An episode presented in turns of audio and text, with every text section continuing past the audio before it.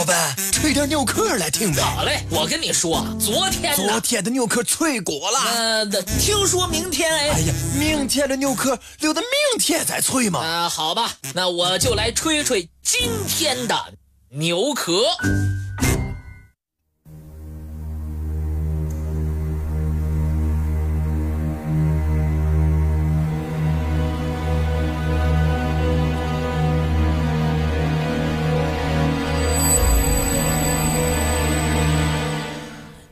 希特勒为首的纳粹分子自诩是优等民族的后代，为了达到进一步纯化血统，培养所谓更优秀的雅利安人，他们无所不用其极，实施了臭名昭著的人种繁殖计划。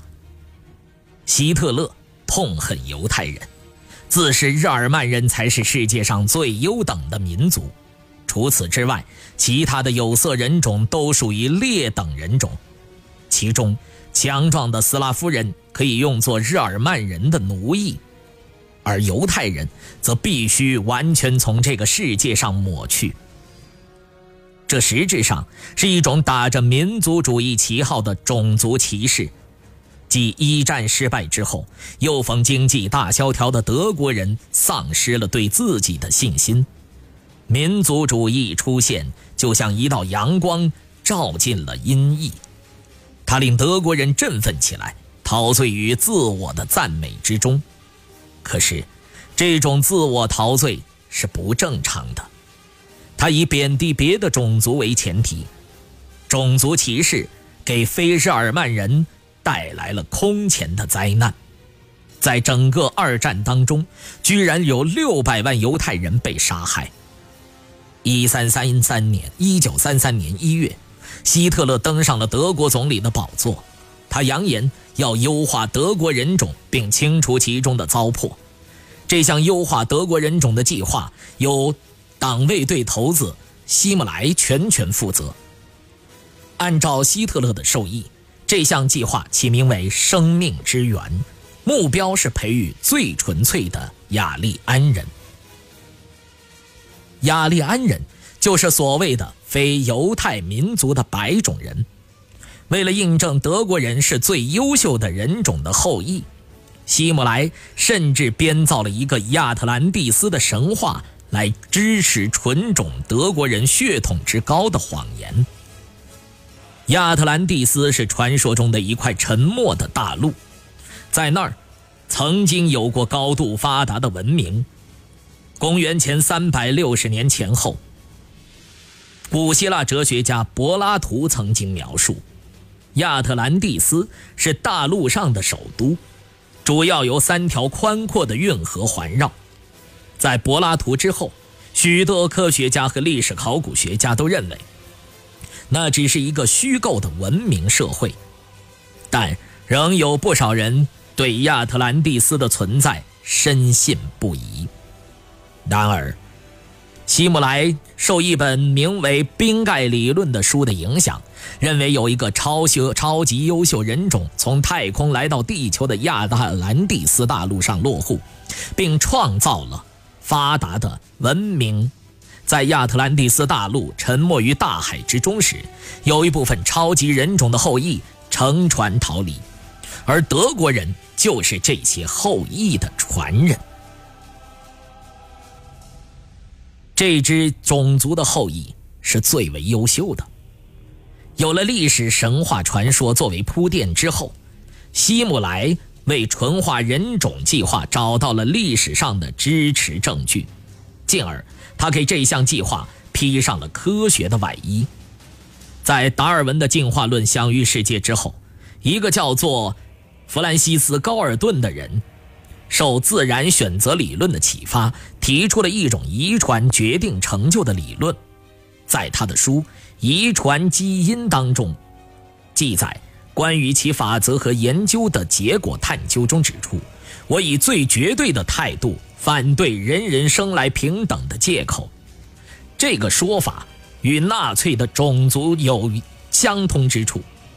这种理论认为，人种是有优劣之分的。只有通过有计划的交配，才能够解决问题。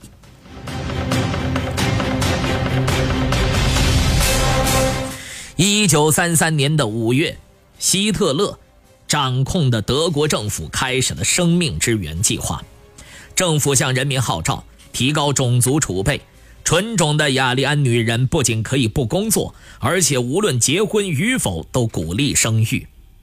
而犹如雅利安女人堕胎，则属于违法行为，对生育众多的雅利安母亲发放津贴和勋章，而那些。没有生育子女的夫妇则会遭到贬低。一九三四年一月，为了保证后代的优异，纳粹开始给数以十万计的人实施绝育手术，包括妓女、精神病人、罪犯、穷人以及含有其他血统的德国人。一九三五年的九月，希特勒。在纳粹党代会上通过了两个决议，其中明确规定，只有日耳曼民族和同日耳曼血缘的人才是德国公民，而犹太人和吉普赛人都属于贱民，严禁他们和日耳曼人通婚。一九三六年，希姆莱创办了第一所臭名昭著的生命之源产院，又称生育农场。非婚生育的雅利安妇女可以在这儿悄悄生下他们的孩子，前提必须是金发碧眼的、符合纳粹理想条件的妇女。此后，党卫军在德国各地相继建起九所类似的产院。在希特勒的纳粹政府号召下，许多金发碧眼的德国女子响应纳粹号召，在德国士兵开往前线之前与他们发生关系。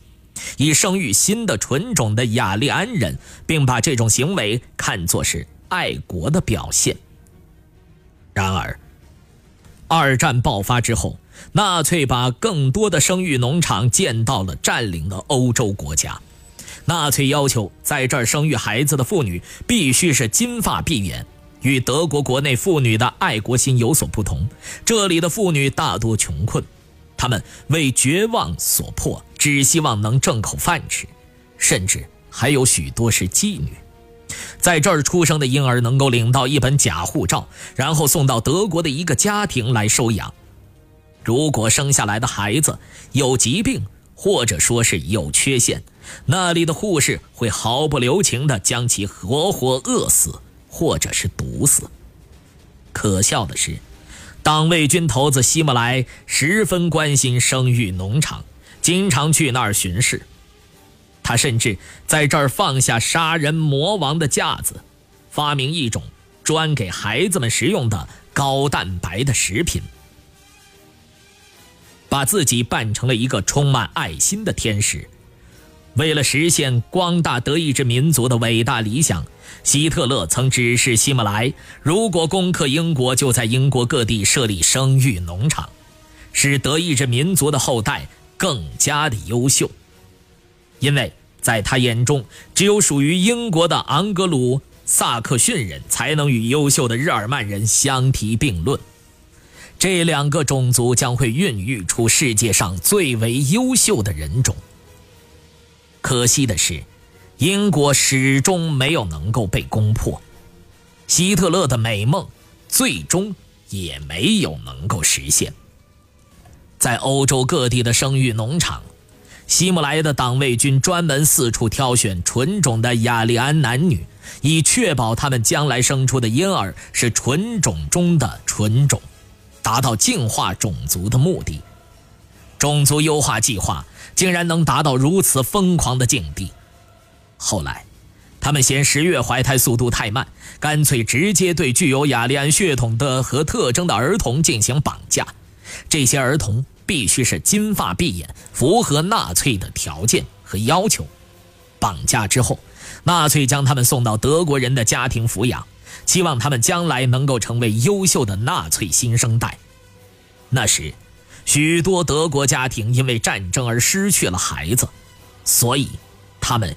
也愿意来抚养这些孩子。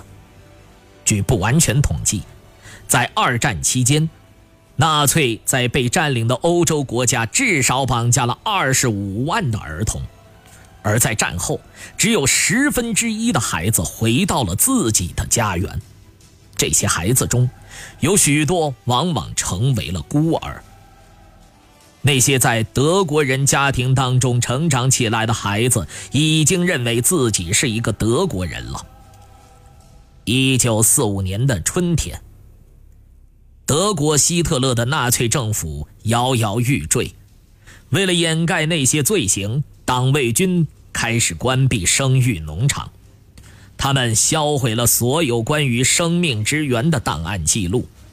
这些档案上记录着孩子们父母的名字、照片，以及孩子出生的日期等资料。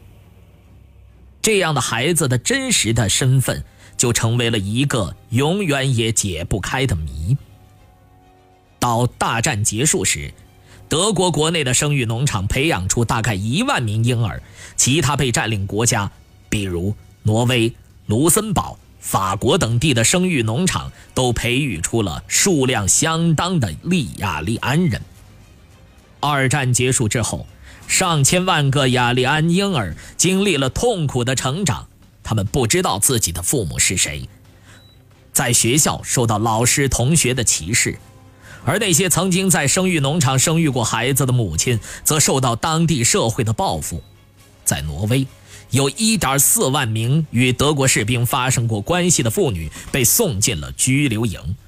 许多孩子在长大之后费尽艰辛来到德国寻找生线出生线索，可是那些知道底细的人在战后千方百计掩盖自己曾经当过纳粹分子的事实，当然也就不会对这些亚利安婴儿提供消息。